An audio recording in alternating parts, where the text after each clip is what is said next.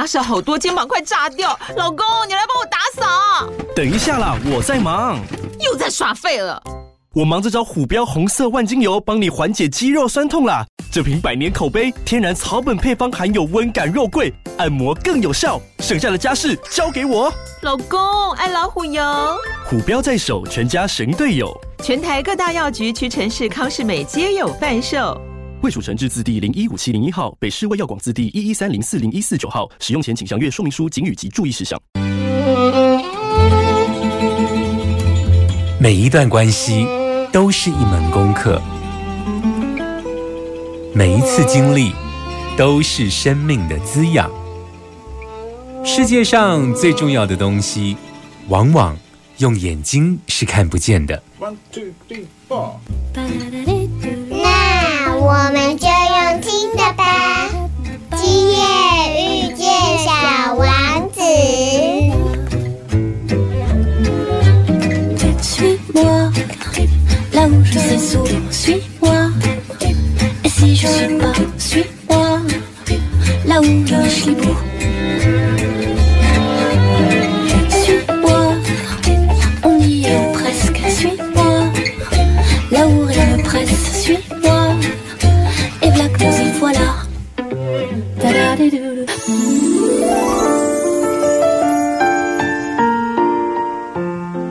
收听《今夜遇见小王子》，每周六晚上八点，周日晚上九点，阿光会准时在 FM 九九点一大千电台与你相遇哦。今天呢，持续呢这个第三次的要来访问这个 Samuel，那主要是透过他，然后来这个了解海奥华寓言的这一本书的里头相关的内容哦。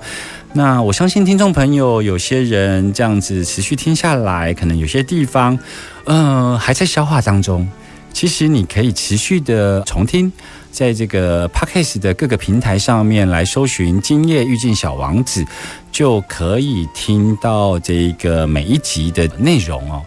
那或许多听几遍，对于某些概念会有豁然开朗的感觉哦。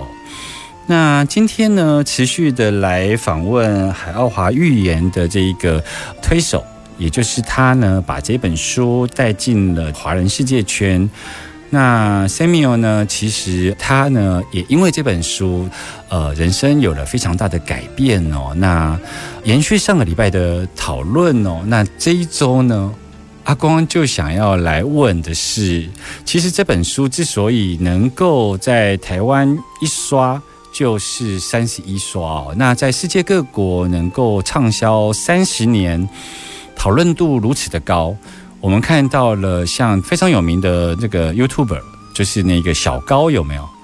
他呢也都拿了这本《海奥华预言》呢，做了他的这个专辑哦，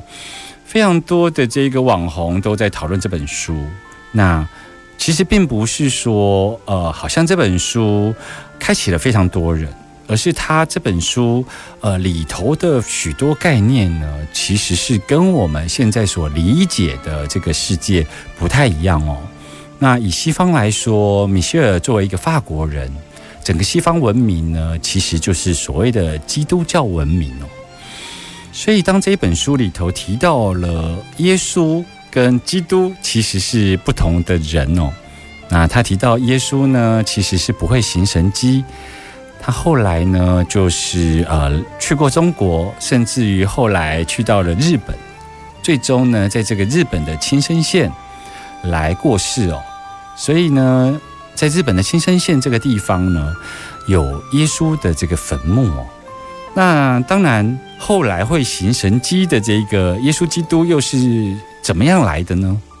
听说他是后来第二个从海奥华星球来到地球。为的是让人们能够有所信仰，开展灵性生命哦。这本书里头当然还提到了有关于我们东方人所习惯的轮回概念哦，可是，在基督教文明里头却没有轮回的概念哦。那耶稣呢，在被钉上十字架三天之后复活，他到底有没有进行轮回呢？那如果有？他现在在哪里呢？我们马上回来进行今天的疗愈大来宾。慢点，慢点，慢点，让灵魂跟上我们的脚步。欢迎疗愈大来宾。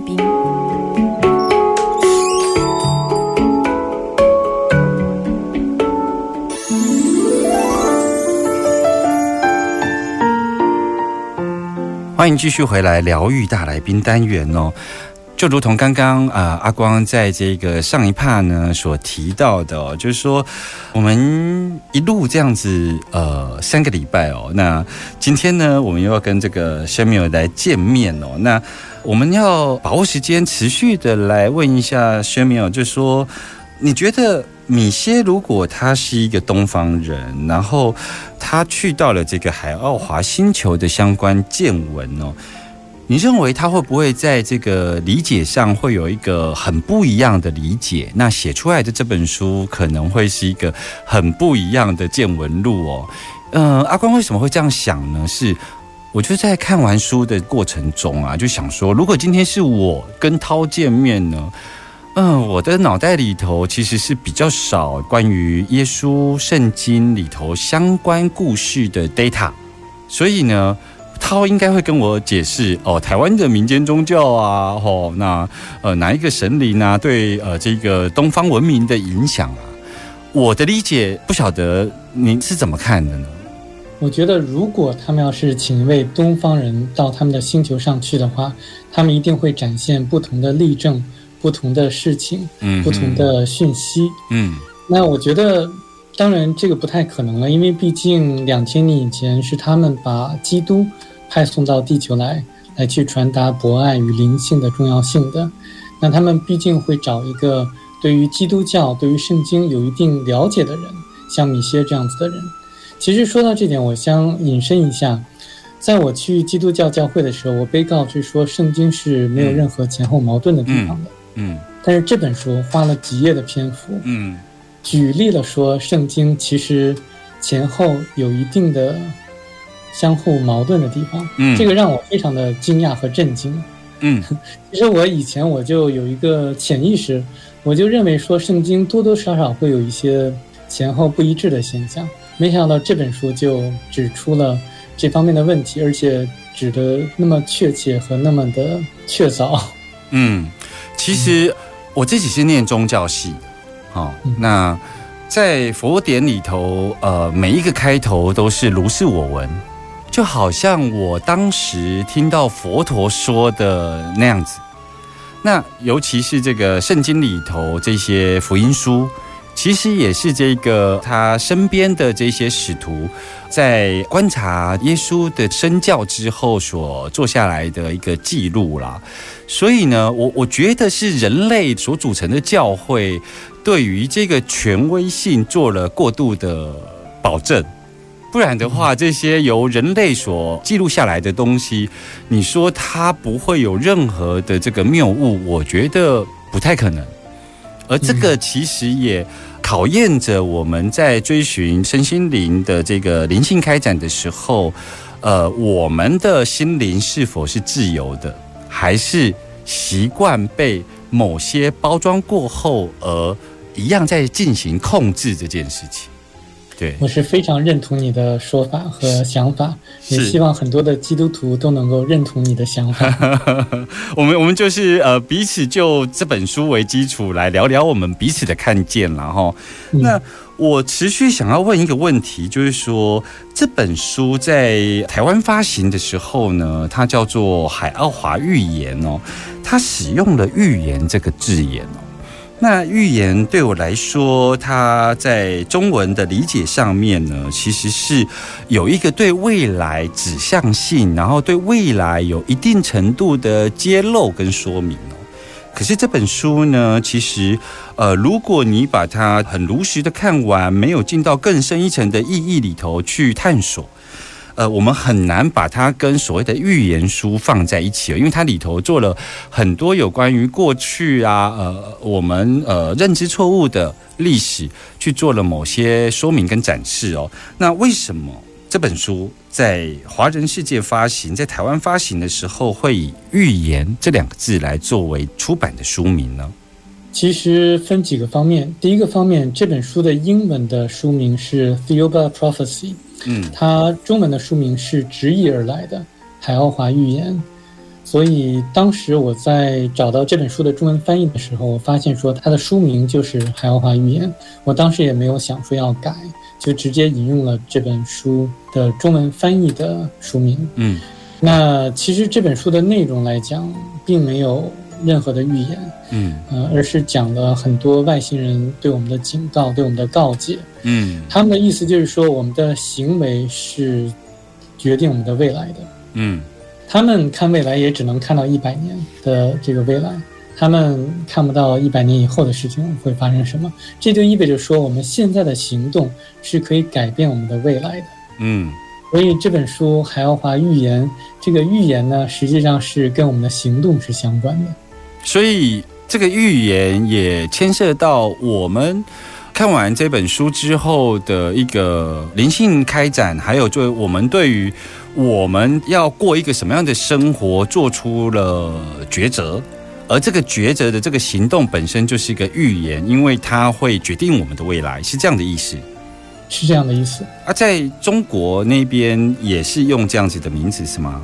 也是用同样的名字，在原始。原原始上面，就是说当时这个米歇他一开始的那个手稿出版，他的题目是定什么？其实他最开始第一版的话，它的名字叫做呃《第九星球奇遇记》，哦，然后后来被他的一个朋友就改成了《海奥华预言》。后来的话，他对这个名字也并不是很满意，他原本是想把它改为《金色的星球》嗯这个名字的。嗯对，他他他如果是呃改成那个金色的星球，我觉得这里头就像是他渴望回到那个星球的那个那个想念，好直接哦，那个就是他对他的印象。对，是这样子，他非常非常想回到海有花去。我为什么会在呃这一趴会问，就是有关于米歇，如果是做一个东方人，或者是说我来经历这九天，呃，我会有一些不一样的理解的原因，是因为像那个金色星球啊，还有就是说呃不同的这个星球上面的等级啊，在我们佛教的某些经典里头，有一些很类似的描述啊，啊，比方说《阿弥陀佛经》。他就会提到，就是说，他那一个呃世界呢，到处都散发着金色的光芒。那对于呢没有前往过那个阿弥陀佛的净土世界的人而言，的佛教徒而言，其实也是满头雾水，你知道吗？但在读完这个海奥华这个九日的见闻录哦，里头的很多，包括那个星球的等级。在佛教的某些经典里头，是在讲那个世界外有另外一个世界的那种级数的差别哦，哦，好像很多事情就有一点豁然开朗哦。不过，因为今天米歇作为一个他被拣选的人，然后来传递这样的讯息来到我们世上，背后都有他的设定跟他。不失真的讯息传递哦，回来要跟大家聊聊更多有关于海奥华预言的故事。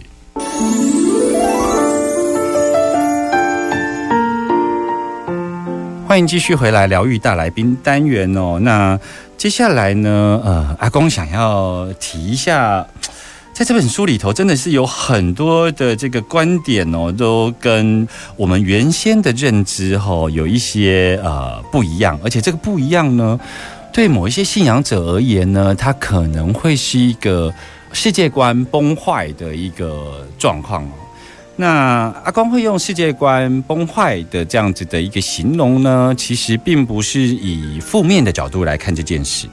而是。有时候我们理解世界的这个世界观，其实同时限制了我们看世界的方式。所以在这个时间点，呃，世界崩坏，或许我们有机会重新来看看这个世界哦。那在书里头呢，其实有提到了基督教几个非常关键的问题，然后做出了这个说明哦。所以我要问一下。你自己本身是基督徒嘛，对不对？那里头提到说，耶稣跟基督其实是在一个不同的时间点，然后在海奥华星球的安排下来到地球。那他们各自也呃扮演了某些目的哦。那当然，一个是我们所认知的神圣，就是圣母，就是产下了这一个圣子哦。那另外一个呢，是这个成年后的一个耶稣基督，他行神迹。那这个也非常广泛的在这圣经的一些福音书里头被看见哦。那甚至于他也让许多人去见证，对于这个信仰，对于灵性的追寻，呃，有更大的信心哦。可是这本书里头提到了，就是耶稣跟基督其实是不同人哦。那这里头到底有什么样的故事？阿光会除了想了解这个故事以外，我要紧接着问，就是说，如果这个故事是真的，那么基督教的兴起，一定程度是在海奥华星球的呃外星文明的干预之下的一个产物哦。那这样子的话，地球未来在遇到灵性开展上的问题的时候，是否仍然会受到干预呢？那我先回答你第一个问题。嗯，就像你刚才所说的，圣母玛利亚产出的耶稣，实际上是由海奥华人把胚胎植入了圣母玛利亚的子宫。嗯啊，那这个耶稣呢，他是不能够显神迹的。他后来去了印度，然后葬在了日本，日本的新乡村。那他们这样子去做的原因，就是要完成预言，实现之前的预言。嗯那因为这个耶稣他并不能够显神迹，所以不并不能够说服当时的人。当时的人必须要亲眼所见一个非常有超凡能力的人来讲述一些事情，他们才会相信，才会遵从。嗯所以他们就把自己的一个海华人，然后造成了耶稣成年的身体，然后去显了一些神迹，这样子教导大家。那耶稣后来被钉死在十字架上，三天之后复活，对，这就是要告诉当时的世人，死后还有来生，那还是有轮回的存在的。但是后来在教会的指点下，这个轮回的概念被删除了，被抹掉了，嗯从基督教的教义上抹掉了。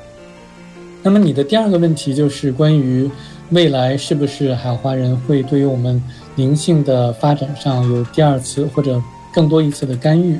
其实我觉得他们已经在干预了，把米歇带到他们的星球上去，让他报告他的所见所闻，写成书，给我们一个警示，提醒我们或者警告我们，我们必须要改变当前的生活方式，不要太注重物质，而是要注重灵性的成长。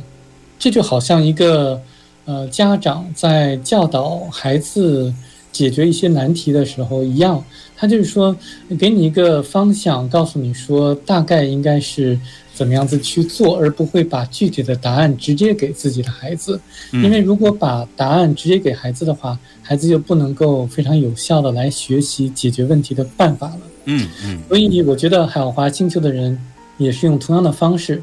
把一些原则告诉我们，让我们自己去探索，自己去解决我们自己的问题，嗯有这么一个解决问题的机会，而并不是说把饭直接喂在我们的嘴里面，并不是直接的告诉我们答案。那么取决于说我们的行动，我们如果要是把这个问题解决的非常好的话，我觉得他们不会有第二次的干预。那么我们觉得，如果我们还需要很多的教导，或者说需要他们协助的地方的话，我觉得他们在未来的时候肯定会出现在我们的面前的。啊啊啊！所以有可能这一本书所透露的讯息，是为了我们跟海奥华星球的高等文明相遇，在做一个先前的铺排，有可能是这样的原因。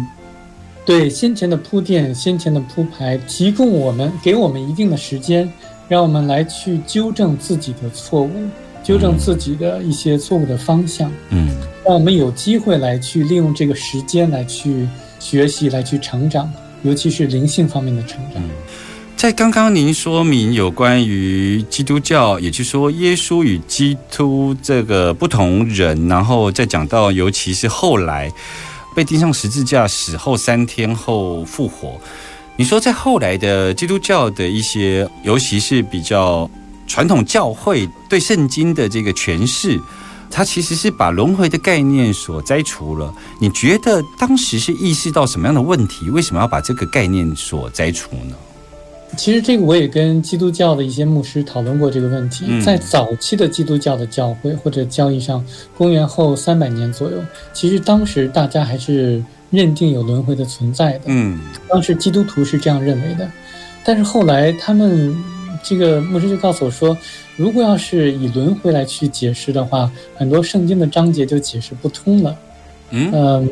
对，他就说，如果要是轮回的话，怎么样子能够说这个耶稣基督把人的罪都洗清了、洗掉了之后，然后再来一次，嗯然后又会又是变成有罪的人，很多的当时天主教的教义就解释不通了，所以后来他们才没有办法把这个轮回的理念从教义之中删除掉。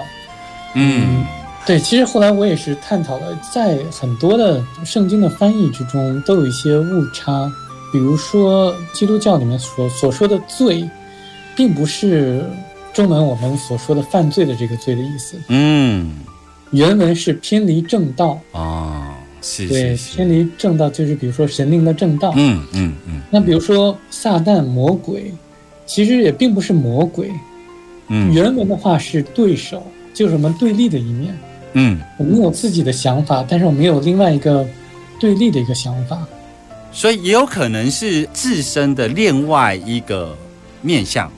对，是这样子。是是是，我要持续的问一下刚刚关于轮回被摘除这件事情，其实它真正会影响的，我我认为倒也不是来自于教义的解释，而是轮回这件事情是你可以在此生。还没做到的事情，在下辈子还要再学习，有这个概念的。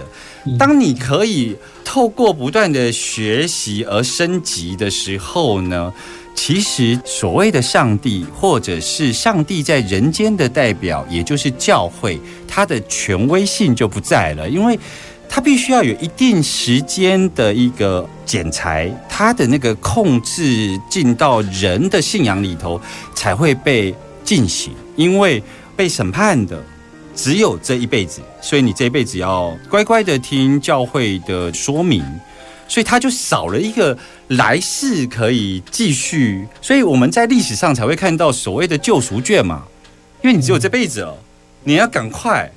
所以我觉得轮回是有这样子的概念的一个现实性，所以它被摘除了。那可是我反过来要问一下，就是说，那如果我们相信了，呃，像书里头提到的这个轮回的等级啊，不管是这个灵性开展或者是星球的等级来看，那我们地球的人口数可是越来越多呢。那是是怎么了？是外星球的等级越来越低了，降生到地球，还是说这些轮回的人怎么出现的呢？其实圣灵、大圣灵，他把自己的一小部分插入我们的体内。嗯那大圣灵实际上可以想象，它是无所不能、无限大的。那么他想要体验的话，就有自己的选择，说在哪种等级的星球上进行体验。那么当然的话，如果要是灵性方面没有达到一定的程度，没有达到一定的升华的话，还是要停留在比较低的等级的。所以，地球的人口的增加也并不意味着说是低等级的这个人的这个增加，因为毕竟在我们的太阳系或者银河系里面，在我们的银河系里面还有其他的星球的存在，嗯。还有其他的一级星球的存在，它并不是一个零和的一个一个数量的绝对值，它它它不是一个封闭的系统，嗯，它不是一个封闭的系统。所以它是呃，你可以这么说吗？就是说，地球如果我们把它当做是一个要修学分的大学，然后我们今天是选择了这个大学，那也有可能我们去选择另外一个星球的大学，是这样子的概念吗？是这样子的概念，我们有自己的选择。嗯，看起来地球还是有蛮多值得期待的地方，所以有这么多呃生命来到地球降生。对，其实这个你说到的非常的重要的一点，非常有意思的一点。比如说，如果我要想提升自己的话，比如说我想要提升我自己的数学的解题的能力，嗯那我会选择比较有挑战的这个题来去解答，来去寻求它的答案。就好像来到地球上，地球给我们创造了一个非常有挑战的环境，那这样子我们才能够学到更多。是是是，听众朋友听到这里有没有发现，其实呃，我们呢之前阿光在节目中曾经有讲到，就是每次呢，我只要看到我身边的朋友呢，他们呃生这个宝宝，生这个 baby，阿光每次呢跟这些宝宝们见面的第一句话就是欢迎来到地球。看到你的降生，我就知道上帝没有抛弃我们地球人，所以才会把你送来跟我们在一起生活。回来之后要跟大家聊更多有关于海奥华寓言的故事。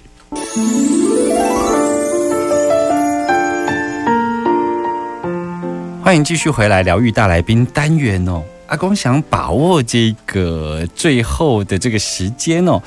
要来问问声明哦，就是说，呃，米歇呢其实是亲身去走了一趟他的旅程，就如你所说的，他这个手稿在一开始的时候，甚至于把它当做是一个呃第九集星球的这个见闻录的标题在写哦。可是，在台湾还有在很多的身心灵圈，其实最近呢，都是有一个现象，那个现象就是他们能够为所谓的外星文明或所谓他们指称的高龄来传讯哦。而这些传讯呢，也有些人出书，那有些人也针对我们如何做一个灵性的生活，来给出一个指南上的建议哦。你怎么看这个现象呢？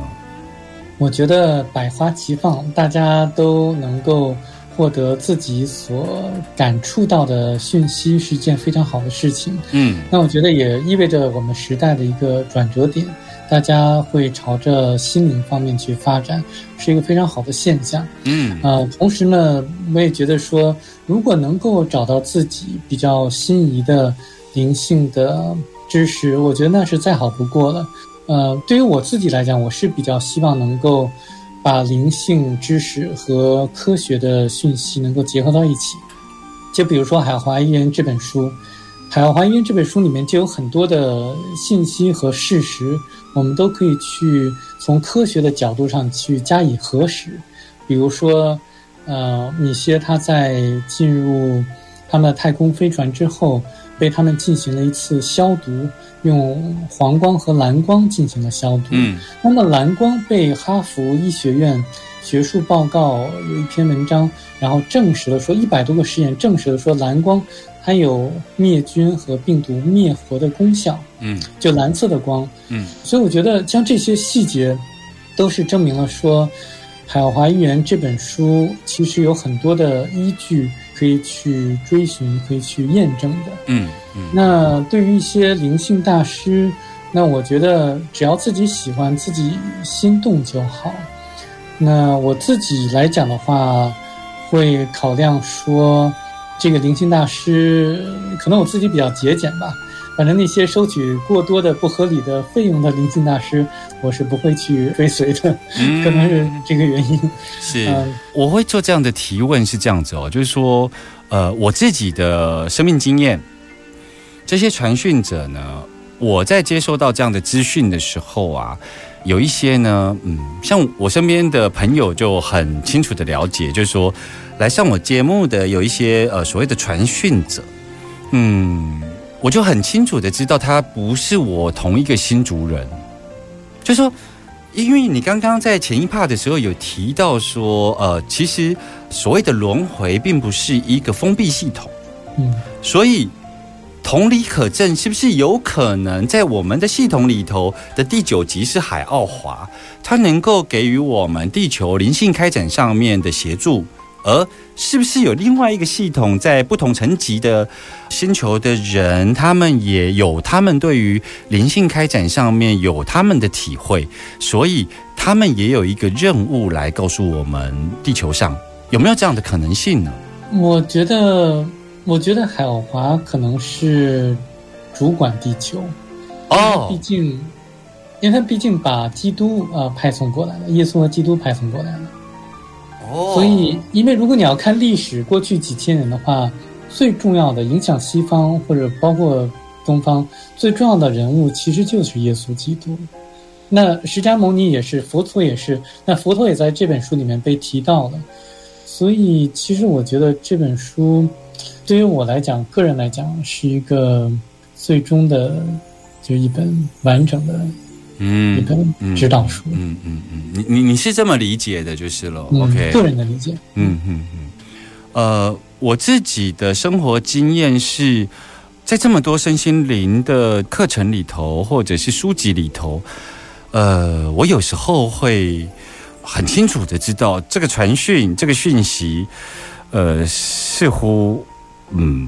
不是来自于一个我喜欢的星球。嗯嗯，但我不会批评他，因为他势必是要跟某些人相应。对，其实我也有同感。那其实很多的不光是这个灵性方面的书籍了，包括一些外星人传达的讯息，也都是有同样方面的内容。就比如说有一个叫 Billy Meyer 的呃一个人，他说自己跟外星人接触，那传达的讯息其中有一点关于金字塔，他说外星人告诉他金字塔是好像是二十年的时间，用了四十万个奴隶来去建成。那这个在我的心中就觉得没有什么共鸣。啊同样的，我觉得灵性方面也是一些其他人所讲的也有这方面的问题。啊，是是，我自己呢，呃，在我的节目里头，曾经针对所谓的埃及做了四集的节目，因为我自己有去到那个金字塔的中心，嗯对我自己的感受，因为我有去到那个金字塔的那个胡夫金字塔的那个密室，嗯。我自己躺在那个密室里头的感受是，我觉得它像是一个 Internet 的一个那个连接的那个那个点，好像说在那个地方，感觉就是可以去，就像像输入某个网址一样，可以去到哪里的那个那那个感受。也就是说，它是似乎是在呃两种甚至三种、四种空间中的一个 Enter 按下去就就会去到的那种感受。嗯啊、是啊，诶，我觉得我们聊开了哦、我们回到我们的主题哦，就是呃，我最后想问一下，就是说，其实这本书的一开头，当一个地球人米歇，然后去认识了海奥华人涛。他的认识的说明里头，先讲了一件事情，那件事情就是在海奥华的星球上，它其实是雌雄同体的哦。可是呢，却在之后也没有比较多有关于雌雄同体的一个说明哦。那你认为这个雌雄同体的这个讯息，对于现在的地球的一个呃性别的概念里头，有没有带来什么样的讯息呢？我觉得其实想到说海奥华人是雌雄同体，我自己觉得它的意义就是让我们知道说，我们其实可以打破一些固有的观念，比如说不是男就是女的这种固有的观念，还是有其他的可能性，就比如说雌雄共体的高等生物的存在。那同时，我也有另外一个个人的想法，我觉得，呃，因为现在整个的世界都是由男性主宰的，如果要是换成女性主宰的话，可能会少很多的战争和一些金钱方面的贪婪的欲望。嗯嗯，所以我觉得，如果要是能够使女性更加参与一些呃决策或者做决策的过程的话，我觉得是会对我们的未来发展会有很大的好处的。是，今天非常谢谢那个薛明友来到我们的节目中哦。其实，在最后，为什么阿光会谈这个雌雄同体的提问呢？其实是这样子的，我们呢其实是很习惯二元对立，因为二元对立会让事情变得简单。如果放在政治的体系上面来看的话，也就是说，二元对立的系统能够让社会稳定下来。但是呢，我们在灵性的追寻上面呢，二元对立可能会让我们成为某一方，而不是成为一个合一的状态哦。所以这里头有一些不是为了概念上的反对。而是让我们在这一个灵性开展的自由度上面能够比较宽阔，就如同小王子说的，我今天要跟大家分享的这个金句就是：这是我的一个秘密，再简单不过的秘密。一个人只有用心去看，才能看到真实事情的真相，只用眼睛是看不见的。我们下周见喽，拜拜。